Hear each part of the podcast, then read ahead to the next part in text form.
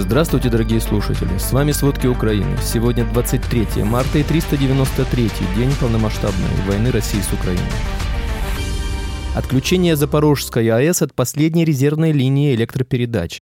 В ходе переговоров с Си Цзиньпином российский президент Владимир Путин не смог убедить лидера Китая заключить новые энергетические соглашения между странами. Индия обвинила Россию в срыве контракта на поставку систем С-400. Единая Россия заставила детей с ДЦП делать свечи для солдат и тренироваться с ОМОНом. Обо всем подробней.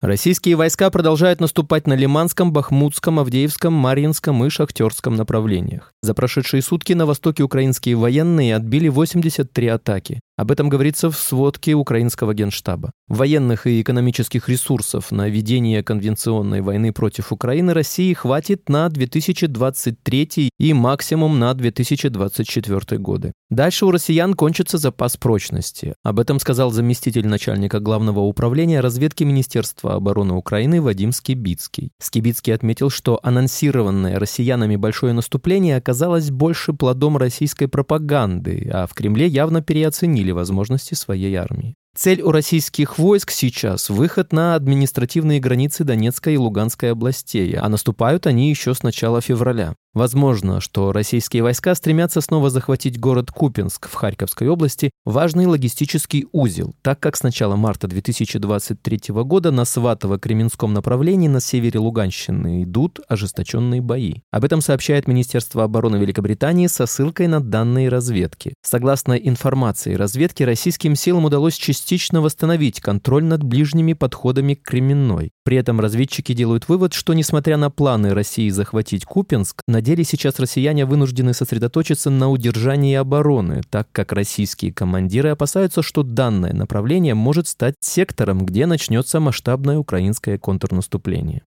Россияне пытаются любой ценой взять Бахмут, несмотря на значительные потери в живой силе и технике. Их силы на этом направлении истощаются, и совсем скоро Украина воспользуется этой возможностью, как раньше под Киевом, Харьковом, Балаклеей и Купинском. Об этом заявил командующий сухопутными войсками Украины Александр Сырский. На Бахмутском направлении, отметил он, основными силами России являются наемники ЧВК «Вагнер».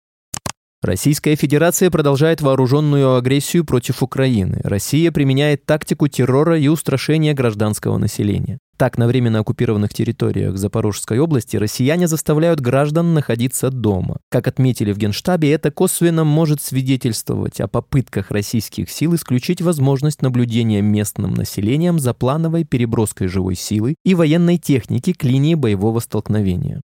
Завершен разбор завалов на территории профессионального лицея в Ржищеве Киевской области, который вчера был частично разрушен в результате атаки дронами «Камикадзе». Спасатели обнаружили тела девяти погибших, и еще 20 человек обратились в больницу с незначительными травмами. Напомним, прошлой ночью россияне атаковали Украину иранскими дронами «Камикадзе» «Шахет-136», «131». ВСУ уничтожили 16 из 21 запущенного беспилотника. В Запорожье сотрудники ГСЧС завершили спасательную операцию на месте ракетного удара России по жилым домам. Об этом заявил министр внутренних дел Украины Игорь Клименко. В ходе операции спасателям удалось вытащить из-под завалов 6 человек. Кроме того, сотрудники ГСЧС ликвидировали пожар в двух многоэтажках, пострадавших от атаки. Всего пострадали 34 человека, 29 госпитализированы, из них трое детей. К сожалению, один человек скончался в больнице. Напомним, Россия атаковала Запорожье днем 22 марта. Помимо удара по многоэтажкам, россияне также накрыли огнем остров Хортицу. В Международном агентстве атомной энергии получили информацию о возможности отключения Запорожской АЭС от последней резервной линии электропередач. Об этом говорится в отчете агентства. Ситуация на Запорожской атомной электростанции остается небезопасной. Последняя резервная линия электропередач на станции повреждена с 1 марта, поэтому возможен переход на питание от генераторов. Восстановление линии было запланировано на 5, 10, затем 13 марта, но этого так и не произошло. Повторное подключение намечено на 23 марта. В течение трех недель ЗАЭС получила электроэнергию от одной основной внешней линии электропередач. Отметим, 9 марта станция потеряла все внешнее электроснабжение на 11 часов, что вынудило станцию полагаться на свои аварийные дизель-генераторы для охлаждения реактора и других важных функций ядерной безопасности и защиты. Напомним, Запорожская АЭС пережила уже 6 блэкаутов. Так, 9 марта она была полностью обесточена из-за обстрелов. Позже на ЗАЭС восстановили подключение к энергосистеме Украины.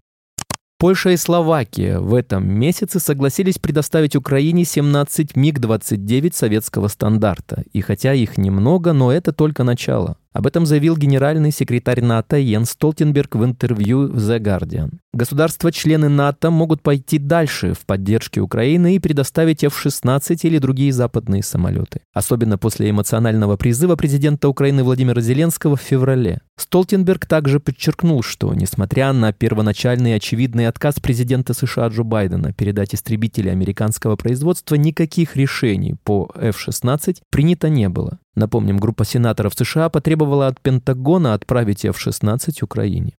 Российский президент Владимир Путин не смог убедить лидера Китая заключить новые энергетические соглашения между странами. Об этом говорится в материале Bloomberg, опубликованном 22 марта. По данным издания, Путин предлагал существенно увеличить поставки газа в Китай за счет строительства новой ветки магистрального газопровода «Сила Сибири». Запуск «Силы Сибири-2» позволил бы увеличить поставки минимум на 50 миллиардов кубометров. Однако Си Цзиньпин не дал даже намека на прогресс в вопросе строительства новой ветки газопровода газопровода. Китай готов сотрудничать с Россией по некоторым вопросам, но вместе с тем страна хочет избежать возможного введения жестких экономических санкций. Кроме того, у КНР есть много других предложений по поставкам газа, в частности от Катара, США и Туркменистана. Напомним, Си прилетел в Москву 20 марта, его визит длился двое суток. В ходе переговоров лидер Китая и Путин обсудили конструктивную роль Китая в украинском вопросе.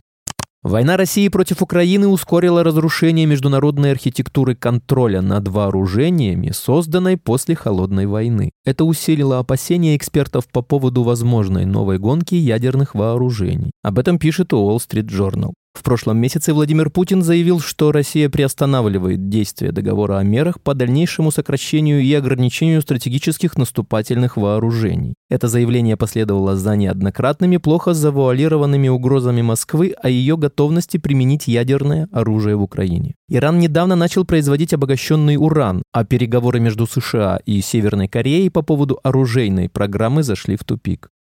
Индия обвинила Россию в срыве контракта на поставку систем С-400. Санкции, отрезавшие российский военно-промышленный комплекс от западных технологий и компонентов, поставили на грань срыва исполнения контрактов с крупнейшим покупателем российского оружия. Индия, куда уходит 20% российского оружейного экспорта, столкнулась с задержками со стороны российских поставщиков. Руководство индийских ВВС проинформировало Комитет парламента по обороне. Проблемы, в частности, возникли с заключенным в 2018 году контрактом на продажу зенитных ракетных систем С-400. За 5,4 миллиарда долларов Рособоронэкспорт взялся поставить в Индию 5 комплектов С-400 «Триумф» и обещал завершить передачу комплексов до конца 2024 года. Однако война и санкции нарушили эти планы. «У нас должна была быть крупная поставка в этом году, которая не состоится», сообщил представитель индийских ВВС. Проблемы также возникли с поставками запчастей для военных самолетов, которыми Москва снабжала Индию с советских времен. Минобороны Индии не сможет освоить бюджет, выделенный на модернизацию вооружений в этом году, заявил представитель ВВС.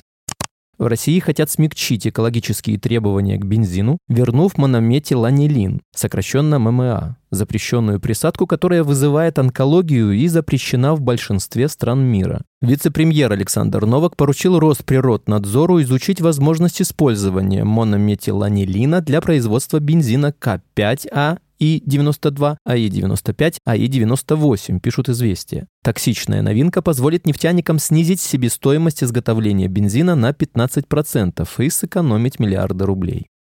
Единая Россия заставила детей из ДЦП делать свечи для солдат и тренироваться с ОМОНом. Партия «Единая Россия» организовала мастер-класс по изготовлению окопных свечей для учеников коррекционной спецшколы номер 584 «Озерки» в Петербурге. В рамках мероприятия «Дети с ДЦП» изготовили около 200 свечей для отправки на фронт, пишет телеграм-канал «Ротонда» со ссылкой на приемную партии. Указанная школа номер 584 регулярно занимается патриотическими начинаниями. 21 февраля руководство учебного заведения устроило для детей мастер-классы клуба единоборств «Гвардия» и познавательно-образовательные занятия отличного состава ОМОНа. Спасибо, это были все главные новости о войне России с Украиной к середине 23 марта. Помните, правда существует, а мы стараемся сделать ее доступной. Если вам нравится то, что мы делаем, пожалуйста, поделитесь этим подкастом с друзьями в России. Также, если вы хотели бы помочь нам делать материалы еще более качественными, пожалуйста, оставляйте фидбэк. Это очень важно для нас и для распространения правдивой информации.